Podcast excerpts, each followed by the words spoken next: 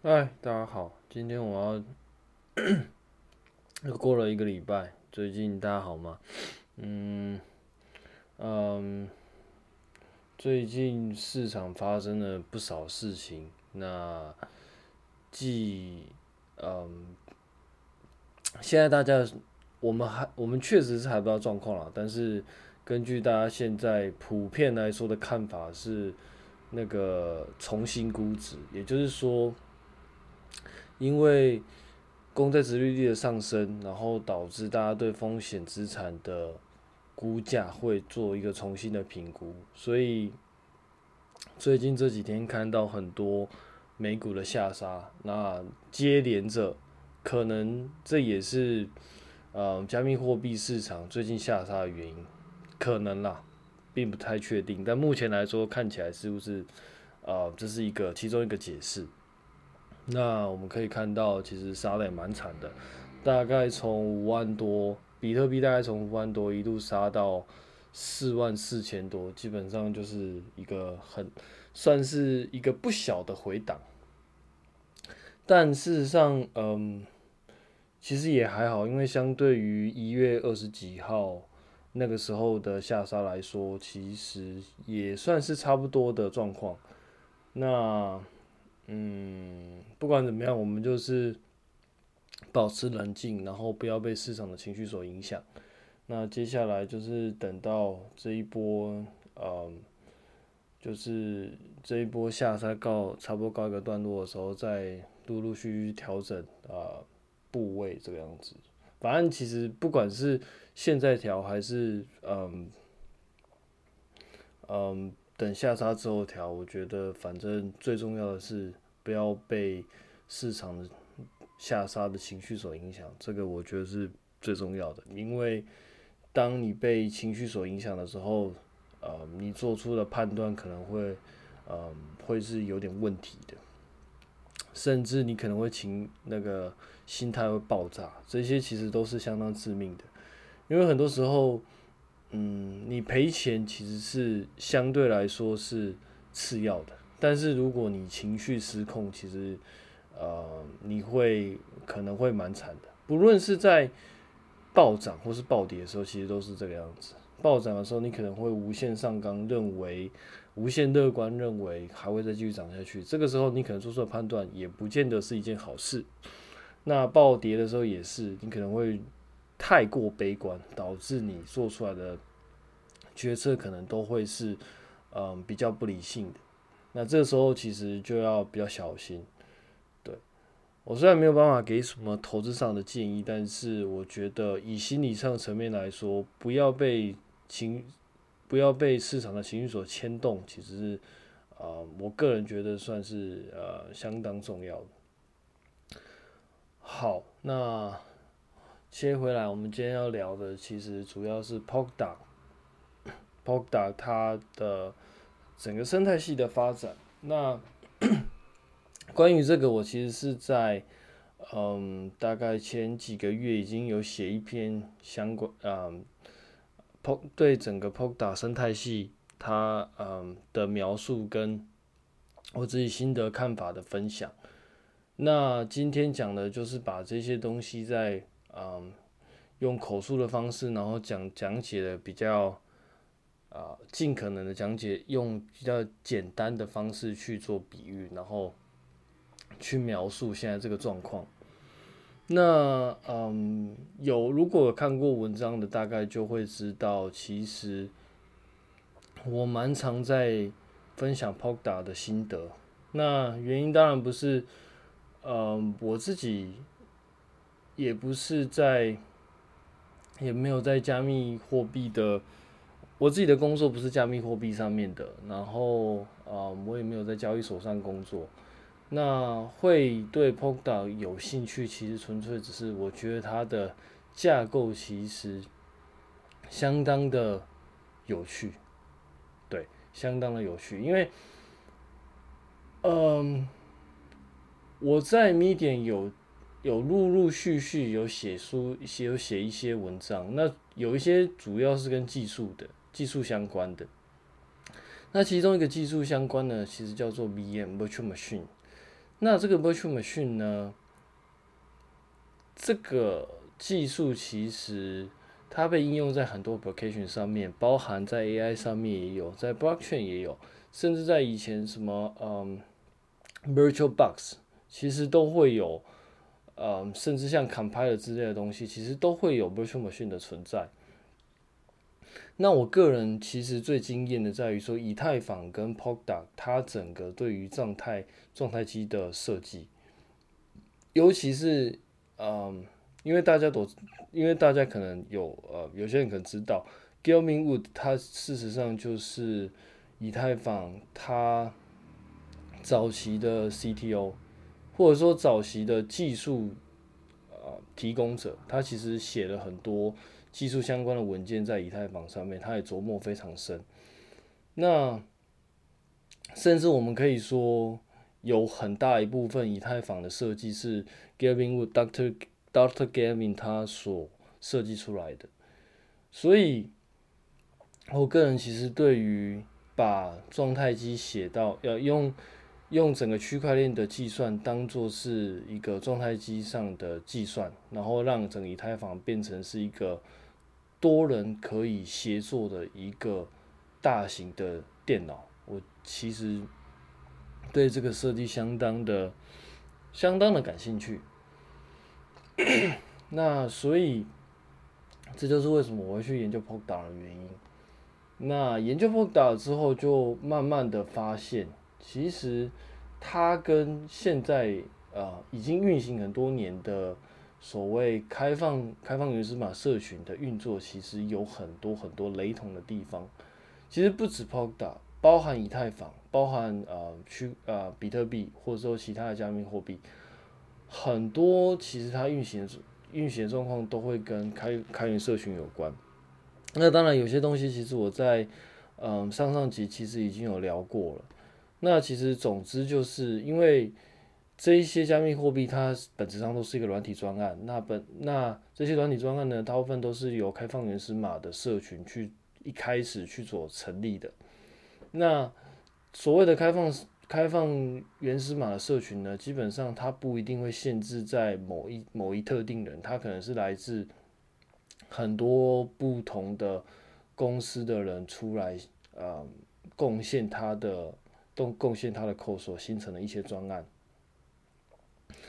那嗯，今所以今天我要我要我想要分享，大概就是从我会从三个层面去描述 Poda 这个专案。第一个是社群面，然后第二个是技术面，第三个是我认为的可能的呃商业面的看法。那首先呢，我们还是嗯，既然大家都提到社群，我们就从社群面先开始。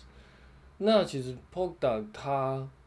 在社群跟技术上面，其实这两个我个人认为是有很深的交互关系。首先，我们必须要提一个东西叫做 Substrate，跟一个东西叫 Web3 Foundation。那，嗯，Substrate 如果有听上一集的朋友，应该就会知道，上一集我花了一些时间在讲 Substrate 这个 framework。那所以，我这边再简单讲解一下，framework 基本上就是一个，嗯，针对某一些特定目的、目特定应用所设计出来的计算流程的呃框架。那它主要设计出来可以帮助开发者去开发在那个应用上面的城市，那可以快速的。帮助开发者做一些 proof of concept POC，那甚至去推出一些商业上应用，然后推出这些应用在市场上得到一些验证之后，然后再渐渐的把这个应用如啊、变得更成熟化。其实这是相当多呃相当多现在大公司它一开始雏形。对包含一些像那个 Twitter，如果没记错的话，一开始是用那个叫什么，突然忘记了，那个那个 Scala，对，哎、不对，他一开始应该是用 Ruby on Rails，然后后来应该采用 Scala，那这两个其实都是算是开放源码的社开放源码的专案，这两个语言其实都算是。那呃，运用这两个语言技术去搭造、去打造它的网站，然后甚至一些留言板什么的，然后最后再将这些东西做做商业化。所以其实事实上，现代的软体公司其实对社群的依赖，坦白说，其实相当深。尤其是接下来我我在讲这个之前，我们先提另外一个，我们先切到另外一个呃呃 foundation，这叫 Linux Foundation。可能大家有听过，Linux 是一个 open source 的 operating system。那它主要呢，它有桌面版，它呃手机版比较没有。应该是说，你可以把 Linux porting 到一些呃执行到一些手机类似的晶片上，但是它比较知名的手机平台，目前来说是比较缺乏的。但是它的桌面型的应用，伺服器上的应用其实是相当的广泛。举凡 像我自己有用过的 Amazon，然后 Linode，然后甚至呃 Microsoft 的那个 Azure，那基本上都会有 Linux Linux 的的影子。那甚至如果各位有知道的话，在 Windows 里面事实上是可以开 Ubuntu 的呃的环境去做执行。所以事实上呢，现在 Open source 的影子已经散布在嗯，散布在我们现在软体范围、软体生态，或者说软体的应用程式当中。那我要讲的就是说，在二零一五年还是一六年的时候，呃，微软就已经是那个加入 Linux Foundation、Linux Foundation，而且它最最近这几年来，它其实花很多心力在贡献，花很多心力贡献在 Linux 的。专案的 source code 上面，所以像这种相对来说比较去中心化的组织，其实也有很多中心化的的资源，对，可能跟各位想的不太一样。就如果有熟悉开放源码，可能都会认为，其实开放源码大部分都是有一些，呃呃，心怀热情的开发者所。单纯是这些人所所开发的专案，但事实上其实不然。以现在的软体架构来说，其实有很多后面其实都是一些大公司在做支持。那这也是为什么，嗯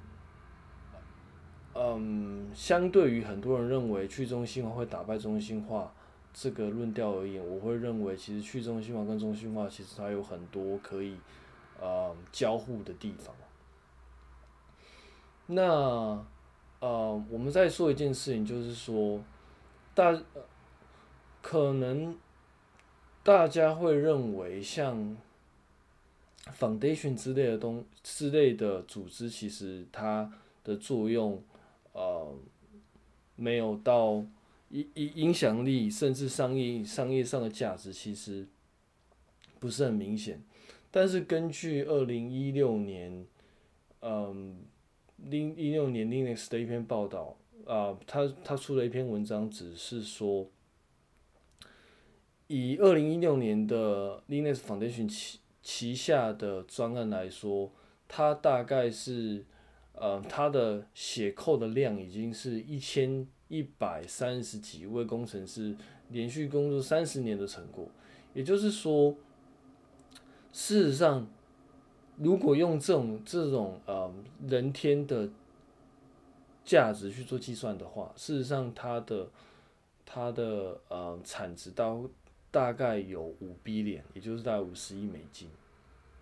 那其实相当多。而且其实我个人觉得软体的价值并不能这么算，因为它只是说我今天把这个 code 写出来所需要啊、它的产值是多少。可是这个东西只是说，嗯，有点像是说，假设你今天软体工程师的薪水可能，假设在，呃，假设一个地方可能就是一年十万或者二十万美金好了，那你用你用这样平均下去算，一人一天大概他的花费是多少？然后用这样去算，这是他的，这比较是这个东西的算法。但事实上，软体的价值它事实上是。有很多时候它是有长尾效应的，你今天把一个软体写出来，它的商业价值，它是一种，它变成是一种服务，然后它有点像，有点像，尤其是像现在像 Netflix 这种订阅性质的服务，它是一直可以一直赚钱的。也就是说，这个东西它它的产值不是写一次性的，它可能是可以一次这样不停的用同一套服务去赚钱。当然，你必须要维护了，维护也是有它的成本在。但是我只是要强调，其实这样的这样去算它的价值，其实是有点低估的。好，切回来，其所以其实我们可以看到，Foundation 对于 Open Source 的资源。以及嗯花的嗯对整个生态系的培养其实是相当巨大的。那切回到刚刚的 Polkadot 它的有一个 Web3 的 Foundation，那这个 Foundation 呢，其实它就是它本质上是在支援那个整个 Web 三点零的架构，然后根据这个 Web 三围绕这个 Web 三点零去做一些 Application 的呃资。专案的资源，所以他每一年都会，嗯，支援很多，他们认为是 Web 三点零的专案，然后让这些专案能够有一开始的启动资金，然后能够去发展。那其实这个搭配刚刚的 subtrate 我们之前讲过 subtrate 这个东西，这两个加起来威力就相当的可观，因为。它不仅提供你工具，不不仅提供你开发工具，让你开发工具变得容易开发，然后呃门槛降低。当然我必须说，因为 Substrate 使用的是 Rust 这个语言，这语言的开发门槛到底是高还是低，其实还是还是有待验证的。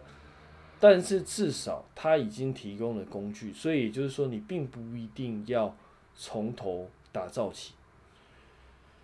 然后再加上呢。Web Foundation 每一年都会筛选出很多团队，然后给予他们资源，所以其实这两个加成起来，他们对于打造生态系其实是相有很大的帮助。对，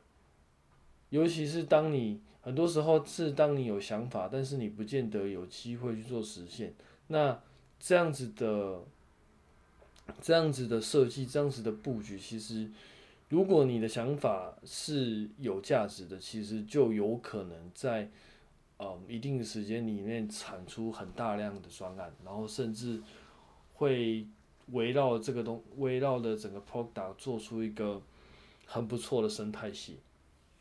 那这是在社群上社群方面，那嗯、像这样子呃不管是 Web3 Foundation 啊，Linux Foundation 啊。甚至像其他开源专案，比如说 Apache Apache License，甚至还有一些来 l i b a n o 像这样子的组织已经不是不是现在才有，其实像 Linux Foundation 可能已经存在，我如果没记错的话，可能是两千零五年开始发展的，到目前为止也已经嗯将近十五十六年了。所以其实这样子的，这样子的，嗯，这样子的模式，它已经算是行之有年。只是像以往来说，他可能就真的是发展这些专案。但以现在的现在 Blockchain 他们的现在玩法来说，它就不一定是只是单纯的。开发这些专案，因为如果说在这个上面它能够形成一些经济体系的话，形形成一些买卖的嗯买卖的买卖的场景，甚至有价值的流通的市场，它如果有办法形成一个市场之后，它就有机会可以创造出不只是专案的生态系，它是可以创出一些经济活动的生态系。对，这个是在社群上目前看到比较有趣的方向。那技术方面来说的话，整个 Podd 它主要想要做的，其实就是在，嗯，其实就是打造不同链的沟通机制。或者是说不同链的信信任的沟通机制。打个比方，有点，我们，嗯，如果说以前这样的比特币或者以太坊，他们有点像是我都是，呃，在同一间公司里面的人，那所以我有内部专线，我用内部的电话就可以去做，去做沟通，我不太需要去透过任何，呃，外部的讯息。当然还是有，像 Oracle 可能就是一种，但是本质上你可以透过我内我公司内部互相传递讯息，就可以达到很不错的效果。但是这样会有一个问题，就是当你的应用需要跨平台的时候，比如说像你以太坊想要跟比特币去做呃资产上的交换，你可能就需要有一些。呃，第三方的机制去做讯息上的连接，因为不同公司里面，它其实就需要，呃，比如说需要 email 对外的 email 对外的沟通管道，然后去做预约的动作。那在那个会议里面，你才你们才可以互相交换资讯。那这个这个。这个嗯，订阅会议室的动作，很多时候是由第三方的抵押组织，或者说第三方的中心化组织来来来做运行。那整个 Polda 它目前来说，比较希望是透过嗯去中心化组织，然后直接在链上去做沟通，去做资讯上的交换。所以呢。以它的架构来说，它就会分成中继链、平行链跟呃中继链、平行链跟那个那个叫什么？那个叫嗯桥转接桥。对，那平中继链其实有点像是，嗯，它有点像是一个公司最合。算是嗯，有点像是算 CEO 办公室吧。那这个 CEO 办公室呢，它主要是会诊这间公司所有的讯息，然后对外发出各种指令。那平行链就是一个一个不同的单位，比如说 RD 部门，比如说像呃业务部，比如说像。那个，比如说像，嗯，公关部，比如说像，嗯，市场调查部，那或者说行销部，那这一些所谓的平行平行链、平行部门，他们会各自做自己的事情，然后他们统一会发一些签呈，然后上传到 CEO 部。C CEO 去做，有点像是去做一个认证的动作。当 CEO 认定这个东西是合法的时候，然后把讯息传递给各平行链，然后借此做资讯的交换。因为可能比如说 RD 部门可能不见得了解平销部门在干嘛，所以他透过 CEO 去知道说，哦，我们现在行销，我们现在业务到进行到哪里，所以我们下一步我们所要开发的产品可能是什么。其实大概只是做一个比方了，其实它不完全是这个样子。但是我刚刚讲到一个重点，它其实不只是传递讯息，它还包含认证。也就是说，透过透过这个中继链，也就是说 CEO 办公室出来的讯息，基本上是大家都认可的。对，因为在 CEO 办公室有很多 validator，也就是说验证者去帮忙验证这些事情。关于这个细部的架构，大概只要先知道这样，它有中继链，它有平行链，然后它。还有转接桥，转接，然后转接桥就是你在跟不同公司去做合作的一个订阅的机制，就是一个预约会议室的机制，相当于对外的 email。那对，因为有对外的 email，所以你透过这个接口，你就可以。这个 A 公司的人就可以跟 B 公司的人去进行资讯上的交换，然后甚至进行合作。OK，嗯，关于这个架构，目前来说，大概各位只要大概知道平行链、中继链、转接桥大概的效用就可以了。因为如果你真的对这个专案有兴趣的话，如果你今天不是做啊、你今天不是工程师，你不在意实实做的话，其实大概的架构上，它的目的其实就是这个样子。它它这样的设计其实就是帮助不同的链。去做沟通，这不同链内可能包含同公司的不同部门，以及不同公司的部门，都都是它的链的呃不同链的一种，只是说它所需要的沟通技术其实是不太一样的，因为毕竟如果你今天跟跨公司合作的话，你的沟通工具一定跟，或者是你沟通的方法走的走的管道一定是跟。在内部沟通其实是会不太一样的管道。那各位只要知道大概这三个东西以及它的架构上，我觉得大概就可以。因为事实上太 detail 的东西，其实假设呃你今天只是要认知的话，其实并没有太大的帮助，因为你也不见得会真的去实做。但是知道这些东西，其实某种程度上或许可以帮助你避免一些那个。避免，嗯，避免被骗，因为我可能或多或少都会有听到，像我之前也有也在节目上有提到说，有很多 Telegram 它的那个呃那个非常相像，那感觉很就是如果一不小心就有可能会，呃，嗯，就是面临到诈骗的风险，那其实听。嗯，在在这个节目上，其实你不一定要去买加密货币，你也不一定要买比特币，其实这些都是次要的。其实，其实主要，如果你嗯有这一些资讯，然后对你而言，你有一个初步的认知，那嗯可以去分辨一些不合理的讲法，我觉得就是就已经有很大的收获了。那当然，如果可以的话，我都会建议你，嗯，从这边拿到一些资讯，然后可以去做消化之后，然后再去阅读其他的相关的文章，然后进行一些比对。我觉得这个对各位可能会更有帮助，因为首先，虽然我已经嗯算是呃花很多时间在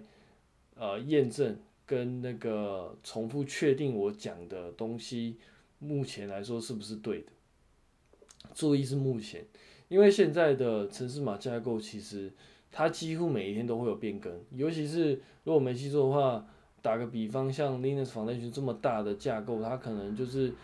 呃一个小时里面就会有六个改变，所以事实上其实，嗯、它。开放源码协作是每分每秒都在进行，就是都在进行改变的，所以很难跟你讲，就是跟大家分享说我讲的东西未来就一定不会变，这是不太可能的事情。因为唯一不带、唯一不会变的就是需求一直都在变，我们会遇到不同的问题，然后所以会针对架构做修改。现在讲的东西它可能会是会是没错的，可是可能过一段时间之后。它可能因为某些原因，它可能又变掉了。所以呢，我虽然我已经很尽力的去验证我所分享这些资讯，但是可能还是会有一些是，嗯，是有错的。对，是有错的。我不一定会，我不一定分享都没错。所以呢，会建议各位。有时间的话，或者说有兴趣的话，可以再去阅读其他的相关的文件，或者说相关的文章，去 Polkadot 或去以太坊或去比特币的官网上去查一查，看一看，然后互相比对之下，我想你会更有收获，因为你今天会来听这个没什么名气的 Podcast，某种程度上，你大概可能对于这些专案是有兴趣的。那既然你对这个专案有兴趣，不管你想不想投资，我都虽然我不能保证你能赚钱，或者说虽然我不能保证你在财务上有很大的收获，但至少我希望你可以不要被骗，这样。因为很多事实上，你只要有一些基础的知识，你大概就很难被骗。嗯，你只要不要太贪心，或者说你只要欲望就是不要被欲望所牵动的走。比如说像很多正妹图示，然后你就跟着呃汇钱过去。如果你不要这个样子的话，你有一定的理性上的认知，我相信伴随着这些知识，你应该很难被骗。对，你应该很快的就可以辨认出哪一些东西是根本不合理的，根本不太可能是这个样做。这就是为什么我会分享一堆一些比较基础的原理，因为这些基础的原理代表着这个专案的极限，它能做什么，不能做什么，其实都是有它的极限存在。那搞清楚这一些，其实我个人觉得就是一个很大的收获。其实不一定要去买比特币，而且，嗯。就像我自己，我自己，嗯，比较大的资产还是放在股票上面，我自己也不会，呃，花很多部位在就是加密货币的资产上，所以我会认为，如果你有一些基础的知识，然后可以去做基本的判断，甚至你可以拿这些这些知识去判断未来可能有在做呃加密。那个那个什么区块链技术的公司，我觉得这都是可以看的，对，所以不要把不要把知识的应用想的这么狭隘，它其实并不只是拿来投，就是拿来参考，或者说拿来看加密货币，它其实是可以去看整个嗯区块链的呃技术，对。然后最后一个是商业商业应用面上，商业应用面上呢，其实它就比延续着刚刚那两个社群面跟技术面，商业商业应用面就相对来说比较简单理解，因为在呃在以往有啊、呃，我们又以以太坊拿例子。假设今天在以太坊，你假设要做应用的话，你大概唯一比较好的做法，大概就是写那个那个呃那个 DApp，就是智慧合约，然后用智慧合约部署智慧合约在以太坊上，然后用这个智慧合约去做 application，那这是一种做法，但是这种做法会有几个，会会有一些。嗯，算是局限。第一个就是说，在以太坊上，目前来说它是相对来说是比较堵塞的，比较拥塞。它的那个嗯性能，其实一直以来都是比较没有那么没有那么没有那么没有那么好的。那还有一还有另外一个问题就在于说，你会，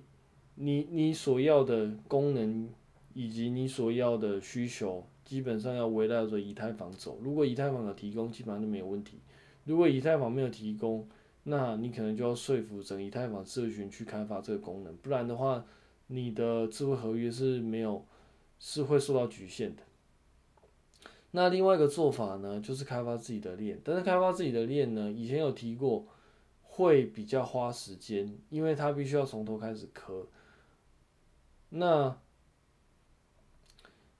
嗯，在 Polkadot，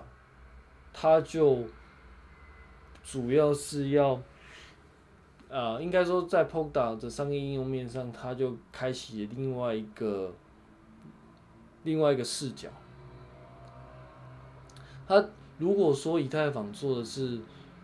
呃，智慧合约上的互动，那 Polkadot 它主要做的就是链上的互动。你可以在里面开发属于你自己的链，然后用这个链去跟其他的链去进行操作，进行资讯的交换、资产上的交换。对，所以它的层级来说，自由度就会更高，尤其然后。第二点是说，在 Polkadot 未来，你也可以进行做智慧合约的发布，这些也都是也都是没有问题的，所以它能够做的就会更有弹性，